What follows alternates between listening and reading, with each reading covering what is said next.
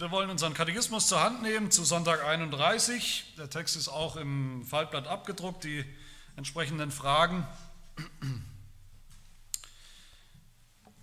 Sonntag 31, die Frage 83 bis 85.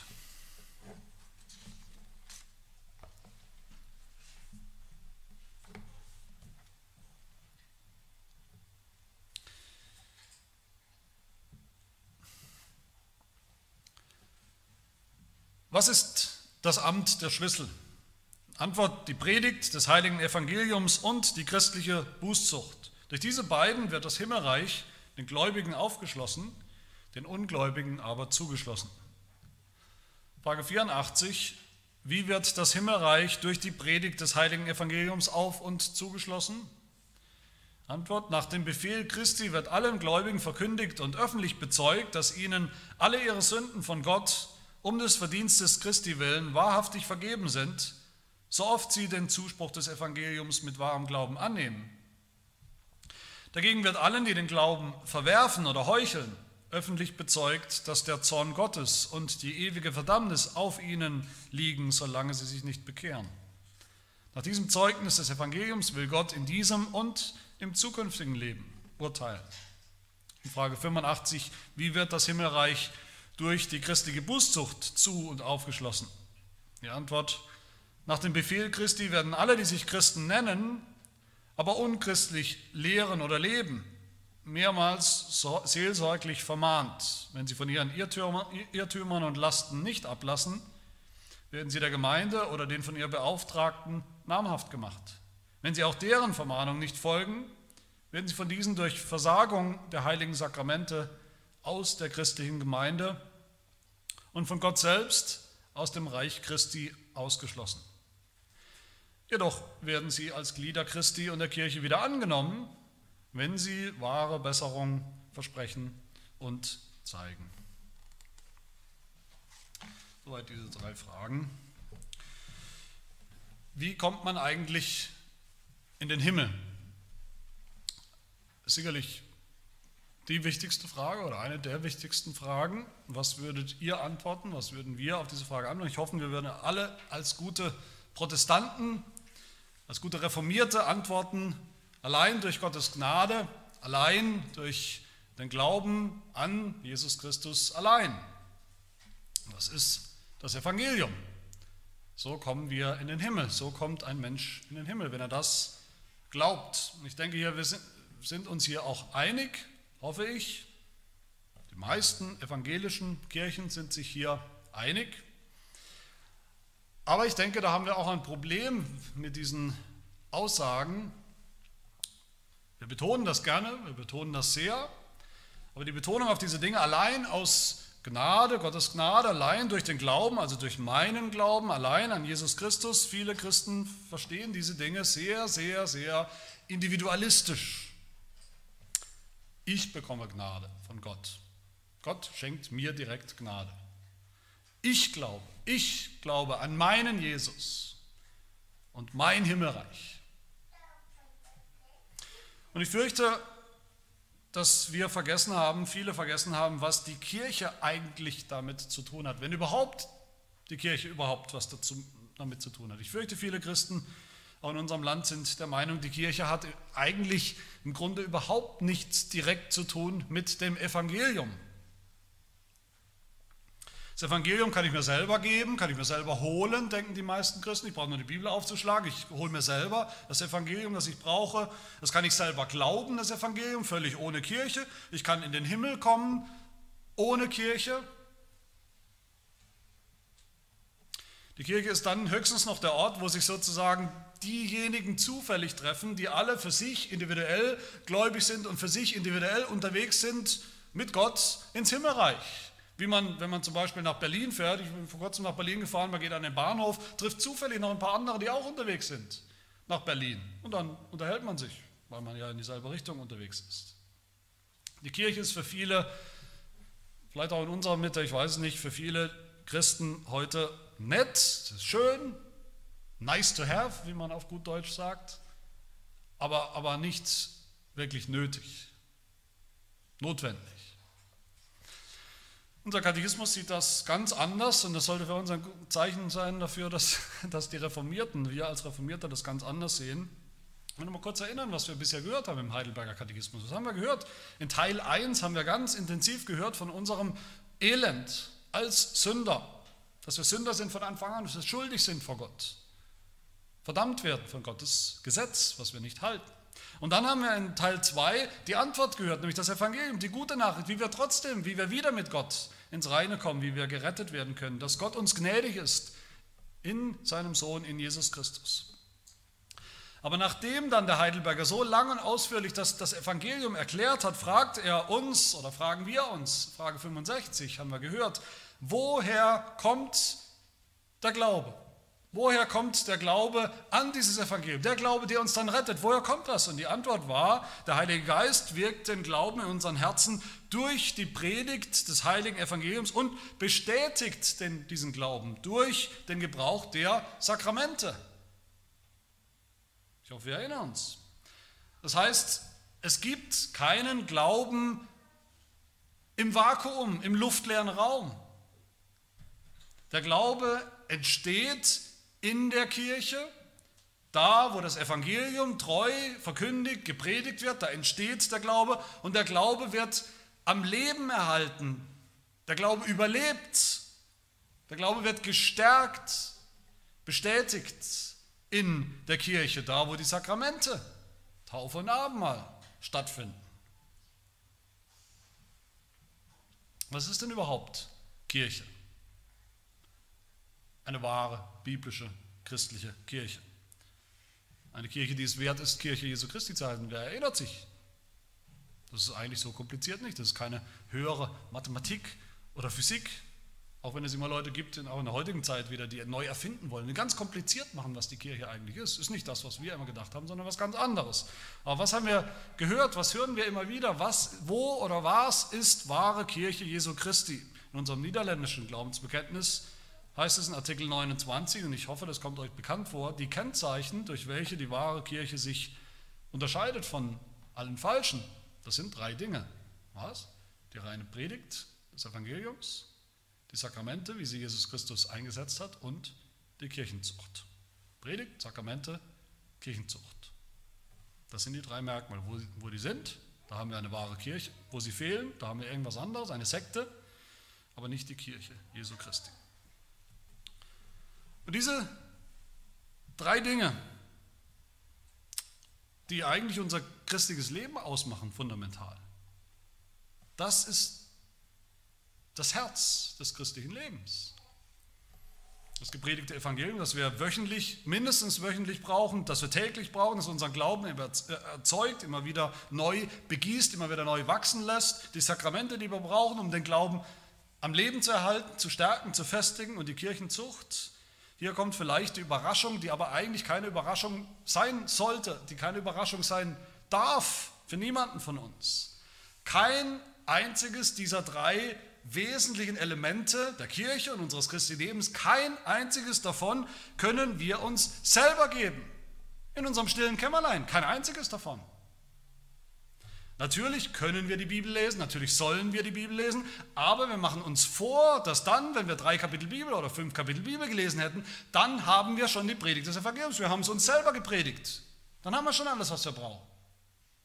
Natürlich haben wir das nicht. Dafür hat Gott bestimmte ordentliche Prediger berufen und sendet sie nach wie vor in die Welt. Natürlich können wir jeden Tag Gemeinschaft mit Jesus Christus haben, sollen wir auch. Wir sollen die Gemeinschaft mit ihm suchen, aber wir machen uns was vor, wenn wir denken, das ist dasselbe, dann brauche ich nicht die Gemeinschaft des Herrnmahls. Das habe ich alles schon. Die Sakramente gibt es nur in der Kirche durch ordentlich berufene Pastoren. Und natürlich auch das Dritte, wir können und sollen unser Leben überprüfen, ständig unser Leben prüfen am Maßstab der Heiligen Schrift, und selbst züchtigen, dass wir gehorsamer sind, Gott gehorsamer sind, aber wir machen uns etwas vor, wenn wir meinen, das sei dasselbe wie Kirchenzucht, die in der Gemeinde durch die Hirten der Gemeinde und durch die Mitglieder der Gemeinde, durch unsere Geschwister stattfindet. Meine Lieben, wir brauchen alle die Kirche so wie wir die Luft zum Atmen brauchen. Jeder Christ braucht die Kirche wie die Luft zum Atmen. Warum? Wenn wir alles zusammennehmen, was wir auch jetzt gerade gehört haben, dann bekennen wir und wissen wir, außerhalb der Kirche gibt es normalerweise in 99 Prozent der Fälle, in allen Normalfällen, kein Heil, keine Erlösung, keinen Christen, kein christliches Leben und auch am Ende kein Himmelreich. Wie es Johannes Calvin sagt, ich habe ihn heute Morgen oft zitiert, jetzt ist es zum ersten Mal in der Predigt, fange jetzt wieder neu an, ich zitiere ihn zum ersten Mal, sagt, es gibt für uns keinen anderen Weg ins Leben hinein, als dass die Kirche uns in ihrem Schoß empfängt, uns gebiert, an ihrer Brust nährt und schließlich unter ihrer Hut und Leitung in Schutz nimmt, bis wir das sterbliche Fleisch von uns gelegt haben und den Engeln gleich sein werden. Unsere Schwachheit lässt nicht zu, dass wir von der Schule der Kirche entlassen werden, ehe wir im ganzen Lauf unseres Lebens Schüler gewesen sind. Es gibt keine Entlassung aus der Schule der Kirche. Es gibt kein Abitur und dann danach brauchen wir sie nicht mehr. Der Glaube ist der Weg in den Himmel. Durch den Glauben kommen wir in den Himmel, kommen wir ins Himmelreich. Aber der Weg führt nur durch die Kirche. Durch die Predigt, durch die Sakramente, durch Kirchenzucht. Wie komme ich darauf, sowas zu behaupten? Wie kommt der Heidelberger darauf, sowas zu behaupten? Weil Jesus Christus der Kirche den Schlüssel oder genauer die Schlüssel gegeben hat zum Himmelreich. Die Schlüssel, die einzigen Schlüssel, die den Himmel, das Himmelreich aufschließen. Wo finden wir das? Wir finden das in Matthäus Kapitel 16. Matthäus 16, ein wichtiges Kapitel, da bekennt Petrus seinen Glauben an den Herrn Jesus Christus als den Sohn Gottes, den Sohn des lebendigen Gottes. Und auf dieses Bekenntnis hin, dieses apostolische Bekenntnis hin, sagt Jesus zu ihm, du heißt übrigens nicht umsonst Petrus, der Fels, du bist ein Fels. Auf diesen Felsen will ich meine Gemeinde bauen und die Pforten des Totenreichs sollen sie nicht überwältigen. Und ich will dir die Schlüssel des Reiches der Himmel geben. Dir, dem Menschen, dem Felsen, dem Apostel, den Aposteln, der Kirche, gebe ich die Schlüssel des Himmelreichs. Was bedeutet das? Was macht man mit diesen Schlüsseln? Jesus sagt weiter, was du auf Erden binden wirst, das wird im Himmel gebunden sein. Was du auf Erden lösen wirst, das wird im Himmel gelöst sein. Damit gibt Jesus, der Herr Jesus Christus, seiner Kirche die allerhöchste, für uns allerhöchste denkbare Autorität. Die Kirche soll das tun, was doch eigentlich nur Jesus Christus tun kann, das Himmelreich auf und zuschließen. Jesus sagt, dass er nicht selber direkt unmittelbar das tun will, sondern er will das durch seine Kirche tun. Er hat seiner Kirche Autorität gegeben, echte geistliche Autorität. Er sagt, wem die wahre Kirche das Himmelreich aufschließt in diesem Leben, auf der Erde, dem wird Christus nicht das Himmelreich versperren. Da gibt es keine böse Überraschung. Und umgekehrt, wem die Kirche das Himmelreich verschließt, da wird nicht Jesus dann kommen und sagen, ah, bei mir ist das alles ganz anders, ich schließe euch das Himmelreich auf. Und was sind diese Schlüssel des Himmelreichs, die Jesus der Kirche gegeben hat? Das ist die Predigt und das ist die Kirchenzucht oder Bußzucht, wie es hier in Frage 83 heißt. Das wollen wir uns kurz anschauen. Zuerst, wie kann die Predigt das tun? Wie kann die Kirche durch die Predigt das Himmelreich aufschließen oder zuschließen? Das ist mein erster Punkt.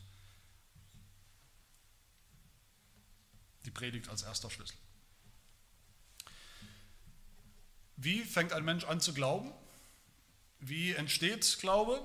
Wie fängt man an zu glauben und wodurch? Mit den Worten des Apostels Paulus aus Römer 10. Wie sollen die Menschen an den glauben, von dem sie nichts gehört haben? Das, das geht nicht. Wie sollen sie aber hören ohne einen Verkündiger? Das geht auch nicht. Das heißt, wir fangen an zu glauben, wir finden den Glauben, wir finden zum Glauben durch die Verkündigung, durch das gepredigte Evangelium. Es kommt der Glaube aus der Verkündigung, die Verkündigung aber durch Gottes Wort, Römer 10. Aber das müssen wir richtig verstehen. Ich denke, wir, wir kennen diesen Vers, diese biblische Aussage. Wir wissen, die Predigt ist wichtig, aber wir verstehen es oft falsch. Wir verstehen das oft so. Predigt ist sozusagen die theologische Schule. In der Predigt, da bekommen wir theologische Informationen, die wir brauchen. Und dann nehmen wir die mit nach Hause vielleicht, machen daraus, was wir wollen, nehmen sie mit in unser stilles Kämmerlein oder in den Wald oder wo auch immer wir uns besonders geistlich fühlen vielleicht, um dort den Glauben zu finden. Aber das ist nicht so. Die Predigt ist das Mittel, das Mittel par excellence, das einzige Mittel, das Gott festgelegt hat, bestimmt hat, wo er versprochen hat, Menschen nach, seinem, nach, seinem, nach seiner Weisheit, nach seinem Wohlgefallen Gnade zu schenken, Glauben zu schenken. Die Predigt ist der Ort, wo wir anfangen zu glauben. Die Predigt ist der Zeitpunkt auch, wo wir anfangen zu glauben. All das passiert in und durch die Predigt des Evangeliums. Heidelberg sagt, dadurch, durch diesen Schlüssel, die Predigt, kommen wir ins Himmelreich. Und das meine ich, auch da denken wir oft falsch. Wir denken, ja gut, das ist das, was später kommt. Das Leben nach dem Tod, das ist das Himmelreich. Das kommt irgendwann, kommen wir ins Himmelreich. Himmelreich meint aber nicht nur die Zukunft. Das meint das ewige Leben, das schon beginnt. Und zwar in dem Moment, wo jemand anfängt zu glauben durch die Verkündigung des Evangeliums. Das Himmelreich, hat Jesus gesagt, als er auf der Erde war, Jesus hat gesagt, das Himmelreich ist jetzt schon nahe herbeigekommen. Es ist jetzt schon da, in gewisser Weise. Jesus hat es schon gebracht. Und wie hat Jesus das Himmelreich nahe herbeigebracht? In seiner Verkündigung, in seiner Predigt, in seiner Predigt des Evangeliums. Da ist das Himmelreich schon gekommen, schon angebrochen. Und wie funktioniert das? Wie, wie, benutzt die Kirche diesen Schlüssel richtig, diesen Schlüssel, um das Himmelreich aufzuschließen? Frage 84, wie wird das Himmelreich auf und zugeschlossen durch die Predigt? Antwort, nach dem Befehl Christi wird allen Gläubigen verkündigt und öffentlich bezeugt, dass ihnen alle ihre Sünden von Gott vergeben sind, so oft sie das annehmen. Das heißt, wann immer ein Prediger, ein wahrer Prediger, ein treuer Prediger treu auch das Evangelium predigt, auslegt, dass wir Vergebung haben für unsere Sünden, dass wir das ewige Leben haben durch das, was Jesus getan hat, durch sein Leiden, durch sein Gehorsam. Und die Zuhörer nehmen das an im Glauben. Nehmen das an mit gläubigem Herzen. Wo immer das passiert, der Prediger predigt treu und die Zuhörer hören das an, da macht es Klick Da macht es Klick und das Schloss zur Tür zum, zum Paradies, das Tor zum Himmelreich geht auf und wir gehören dazu, schon jetzt, voll und ganz. Das ist das Versprechen, das Jesus uns gegeben hat, das er seiner Kirche gegeben hat. Das gilt in der Kirche und das ist, das ist wunderbar. Das vergessen wir manchmal, das verlieren wir manchmal aus den Augen. Das dürfen wir, das sollen wir erwarten. Jedes Mal, wenn wir zum Gottesdienst gehen, jedes Mal, wenn die Predigt wieder beginnt, so steht es hier im Wort Gottes, schwarz auf weiß. Das ist ein Schlüssel, wie Gott, wie Jesus Christus in der Kirche und durch der Kirche uns das Himmelreich aufschließen will.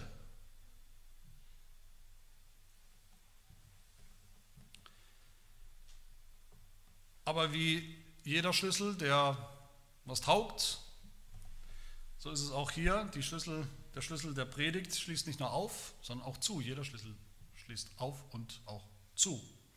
Das ist der zweite Teil der Antwort. Da heißt es, dagegen wird allen, die den Glauben verwerfen oder heucheln, öffentlich bezeugt, dass der Zorn Gottes und die ewige Verdammnis auf ihnen liegen, auf ihnen bleiben, solange sie sich nicht bekehren. Das heißt, auch wenn der Prediger das Evangelium treu predigt und die Gemeinde, Mitglieder, Freunde, Gäste, die da sind, die antworten nicht mit Glauben, mit gläubigem Herzen, da macht es auch Klick. Aber da geht das Schloss zur Tür, zum Paradies, zum Himmelreich zu. Und wir gehören eben nicht dazu, solange wir nicht glauben. Auch das ist ein Versprechen, das gilt, das Jesus uns gegeben hat. Das ist ein, ein schreckliches Versprechen, eins, das uns Angst, Furcht einflößen soll, sollte, das uns Angst und Zittern bereiten sollte, das uns deutlich machen sollte, niemand hat das Recht, niemand hat irgendeine Grundlage, auf der er behaupten könnte, auch ich glaube zwar nicht das ganze Zeug, was da so in der Kirche gepredigt wird, Woche für Woche, aber ich weiß trotzdem, dass ich irgendwie in den Himmel komme. Ich sage mir selber das Evangelium. Ich finde selber einen Weg in den Himmel. Ich finde selber irgendwas, irgendeine Grundlage, auf der ich mit Gott äh, auskommen kann. Ich kriege das schon irgendwie hin. Niemand hat das Recht zu denken, ich bin zwar bei der Predigt nicht so ganz dabei, wenn ich ehrlich bin, interessieren mich die Predigten nicht so wirklich, interessiert mich auch die Bibel, die Auslegung der Bibel nicht so wirklich, aber was soll's, ich kann mir auch zu Hause geben, geistliche Speise, die ich brauche. Ich kann das mit dem Himmel, auch mit mir allein, mit meinem Gott ausmachen. Nein, kann ich nicht. Die Predigt ist der allererste und wichtigste Schlüssel in den Himmel, zum Himmelreich. Es führt nichts vorbei an diesem Mittel, es führt nichts vorbei an diesem Schlüssel. Es gibt keinen geheimen Schlüsseldienst, den wir beauftragen können. Es gibt keinen Dietrich, mit dem wir doch irgendwie reinkommen. Der Katechismus fügt hier hinzu, was wir eben schon gehört haben aus Matthäus 16, nach diesem Zeugnis des Evangeliums will Gott in diesem und im zukünftigen Leben urteilen. Wie, wie es hier auf der Erde ist, wie es heute hier ist, hier in Heidelberg, hier in dieser Gemeinde. So will Gott urteilen, analog, parallel im Himmel. Und nicht anders. Das ist der erste Schlüssel zum Himmelreich, die Predigt. Und das sollten wir wieder ernst nehmen zu unserem eigenen geistlichen Wohl. Der zweite Schlüssel, das ist die Kirchenzucht. Das ist mein zweiter Punkt. Warum gerade die Kirchenzucht? Predigt leuchtet uns vielleicht noch ein, aber warum gerade die Kirchenzucht? Warum ist sie gerade ein Schlüssel? Ein, einer von zwei Schlüsseln. Worum geht es in Kirchenzucht? In der Kirchenzucht geht es nicht um das, nur um das, was wir oft denken, landläufig vielleicht denken, das Allerschlimmste, wenn jemand aus der Gemeinde rausgeworfen, exkommuniziert wird. Bei echter biblischer Kirchenzucht geht es einfach darum, dass im, im christlichen Leben, im Christsein Lehre und Leben zusammengehören und auch zusammenpassen. Und dass wir uns darum kümmern, als ganze Gemeinde und die Hirten der Gemeinde, dass eben Lehre und Leben, Glaube und, und Leben zusammenpassen. Das heißt nicht, dass wir uns den Himmel verdienen durch unseren Gehorsam, durch unser Leben. Das wäre völliger Quatsch, das würde all dem widersprechen, was wir gerade gehört haben vom Evangelium als dem Weg, dem Schlüssel zum Himmelreich. In der Kirchenzucht geht es nicht darum, irgendwelche perfekten, vollkommenen Christen zu produzieren, die nichts mehr falsch machen, die nicht mehr sündigen. Das gibt es nicht in dieser Welt und das ist auch nicht der Anspruch. Gerade deshalb ist es, eigentlich halte ich es für, für angemessen und auch spannend, dass der Heidelberger hier Kirchenzucht wie nennt. Er nennt die Kirchenzucht Bußzucht. Ich denke, das macht was deutlich. Das macht deutlich, es geht nicht um Perfektion. Es geht nicht um vollkommenen, hundertprozentigen Gehorsam. Es geht nicht um Sündlosigkeit.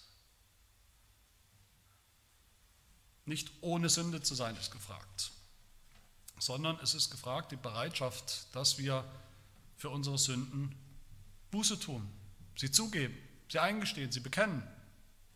Da, wo wir selber oder jemand anders sie aufgedeckt hat.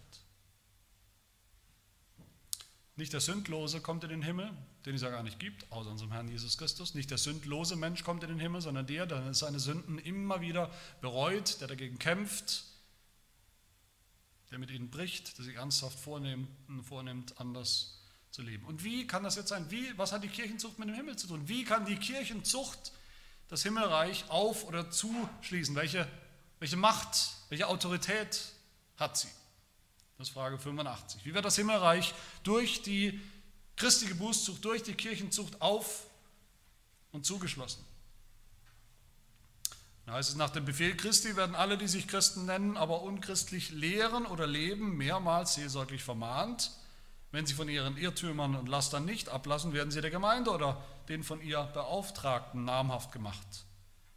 Wenn sie auch deren Vermahnung nicht folgen, werden sie von diesen durch Versagung der heiligen Sakramente aus der christlichen Gemeinde und von Gott selbst aus dem Reich Christi ausgeschlossen.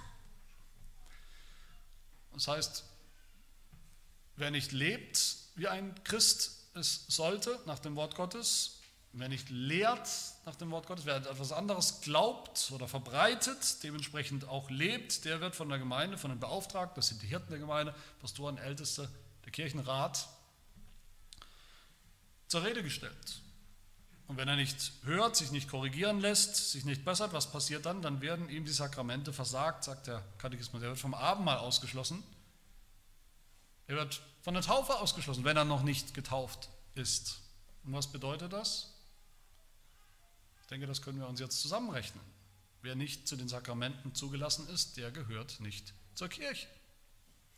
Wir haben ja vorhin nochmal gehört, die wahre Kirche ist da, wo die Predigt stattfindet und die Sakramente und die Kirchenzucht. Wer nicht teilnehmen darf am Herrnmal durch Kirchenzucht, dauerhaft ausgeschlossen ist, weil er unbußfertig ist, weil er nicht korrekturfähig ist, der gehört nicht, nicht mehr zur Gemeinde. Genauso sagt es der Katechismus, er sagt, er wird durch Versagung der heiligen Sakramente aus der christlichen Gemeinde und von Gott selbst aus dem Reich Christi ausgeschlossen. Wie kommt der Katechismus darauf, das zu behaupten? Das sagt Jesus Christus in Matthäus 18, das haben wir heute Morgen in der Predigt auch übrigens gehört. Matthäus 18 sagt Jesus, wenn dein Bruder an dir gesündigt hat, so geh hin und weise ihn zurecht unter vier Augen. Hört er auf dich, so hast du deinen Bruder gewonnen.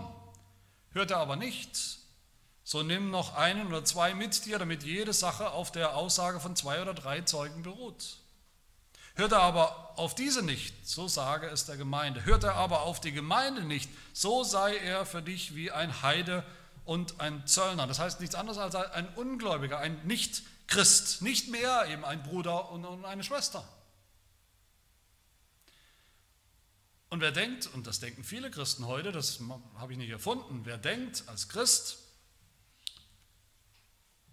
die Kirche hat überhaupt nicht das Recht zu beurteilen, wer gläubig ist oder nicht. Wer ins Himmelreich kommt oder nicht, das kann die Kirche nicht beurteilen. Für den fügt Jesus noch hinzu im nächsten Vers, Matthäus 18, Wahrlich, ich sage euch, was ihr, das spricht von der Kirche, was ihr auf Erden binden werdet, das wird im Himmel gebunden sein. Was ihr auf Erden lösen werdet, das wird im Himmel gelöst sein. Das ist die Autorität, die Vollmacht der Kirche. Wieder. Die Schlüsselgewalt. Dann haben wir wieder denselben Zusammenhang wie eben mit der Predigt und im Himmelreich. Wie auf Erden, so im Himmel. Und auch das müssen wir wieder ernst nehmen. Auch das haben wir vergessen. Niemand hat das Recht, niemand hat eine Grundlage zu sagen, naja, die Ältesten haben vielleicht gesagt, ich darf nicht mehr am Herrnmal teilnehmen weil ich dies oder jenes getan habe. Aber was soll's? Ich weiß doch in meinem Herzen, dass ich Christ bin. Ich weiß doch, dass alles in Ordnung ist zwischen mir und Gott. Ich weiß doch, dass ich gläubig bin. Was, können, was kann die Kirche mir schon verbieten? Was kann die Kirche mir schon wegnehmen? Ich weiß doch, dass ich in den Himmel komme. Da kann mir niemand reinreden. Wer so redet, der hat nichts kapiert vom Evangelium. Wer so redet, der missachtet die Autorität, die Vollmacht, die Jesus Christus selbst der Kirche gegeben hat. Und der missachtet damit Jesus Christus selbst als das Haupt der Kirche, die sein Leib ist und der sie so geordnet hat und regiert und ihr diese Vollmacht gegeben hat. Ich habe das schon erlebt.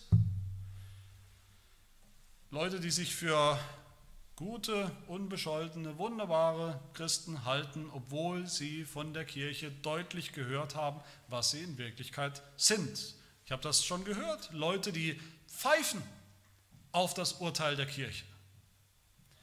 Die so von einer Kirche zur nächsten gehen, bis sie vielleicht eine Kirche finden, wo ihnen gesagt wird, was sie eben gerne hören möchten. Und die meinen, es sei alles in Ordnung mit ihnen, mit ihrem Glauben.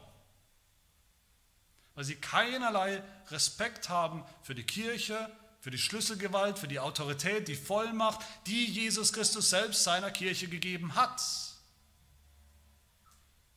Und das sage ich euch mit der ganzen, vielleicht auch schrecklichen Autorität des Wortes Gottes, solche Menschen sind keine Christen.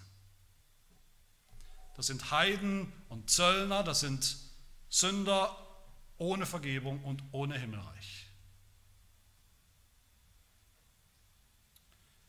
Aber auch dieser Schlüssel der Kirchenzucht, der schließt nicht nur zu, Gott sei Dank, der schließt auch auf. Der Heidelberger sagt zum Schluss, im letzten Satz, der wichtig ist. Jedoch werden sie als Glieder Christi und der Kirche wieder angenommen, wenn sie wahre Besserung versprechen und zeigen. Auch hier wieder nicht Vollkommenheit, sondern wahre Besserung versprechen und zeigen. Welche Konsequenz ziehen wir daraus zum Schluss? Was heißt das für uns ganz praktisch? Das heißt für uns, solange wir regelmäßig, eifrig, erwartungsvoll, aufmerksam in den Gottesdienst gehen, auf die Predigt hören, das Evangelium, nicht nur hören, sondern antworten während der Predigt und danach antworten mit Glauben, mit gläubigem Herzen, solange wir wenigstens anfangen, auch dementsprechend zu leben, solange wir dem Bekenntnis nicht widersprechen durch unsere Taten ständig, sondern wenigstens anfangen, wenigstens anfangen, geistliche Frucht zu bringen, die Frucht der Dankbarkeit, die Frucht des Gehorsams, wenigstens anfangen mit einem Leben der Heiligung nach den Geboten Gottes, angefangen mit den zehn Geboten. Solange wir nicht unter Kirchenzucht sind, oder wenn wir es mal sind, für einen Moment, dann gleich Buße tun und umkehren und aufhören und Dinge bereuen, Dinge ändern Solange das der Fall ist, dürfen wir ruhig sein und, und, und gewiss sein und froh sein und dürfen wir wissen, die zwei Schlüssel, die Jesus Christus seiner Kirche gegeben hat, die Predigt und die Kirchenzucht, die haben beide für mich Klick gemacht. Die haben beide für mich das Schloss aufgeschlossen, die Tür aufgemacht, damit ich ins Himmelreich komme und ich bin jetzt schon darin, im Glauben. Und selbst wenn ich mal ermahnt werde in der Kirche, selbst wenn ich vielleicht für eine Zeit unter Kirchenzucht gestellt werden muss, wenn Dinge passieren, die nicht passend, nicht in Ordnung sind, heißt das noch lange nicht, dass Gott mich aus seinem Himmelreich wieder rausgeworfen hat, solange ich gläubig und bußfertig bleibe. Und meine Lieben, diese beiden Schlüssel, die gebrauchen wir jeden Sonntag, jeden Tag des Herrn, ohne Ausnahme. Die gebraucht die Gemeinde, die Kirche, jede wahre Kirche. Jeden Sonntag immer wieder neu. Jeden Sonntag dürfen wir erleben, wie sie funktionieren, diese beiden Schlüssel, und dass sie funktionieren.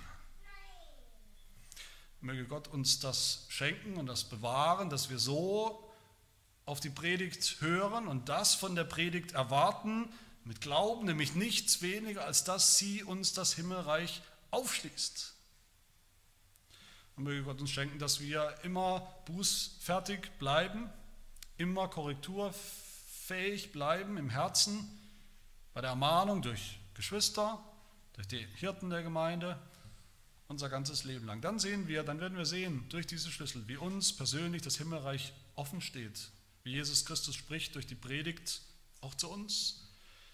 Das Reich der Himmel ist nahe herbeigekommen.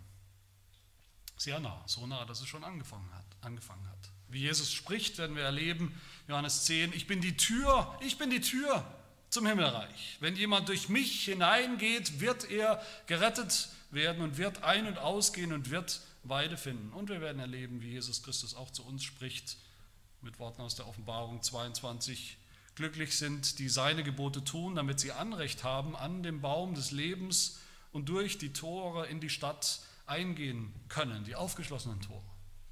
Draußen aber sind die Hunde und die Zauberer und die Unzüchtigen und die Mörder und die Götzendiener und jeder, der die Lüge liebt und tut. Amen. Wir beten.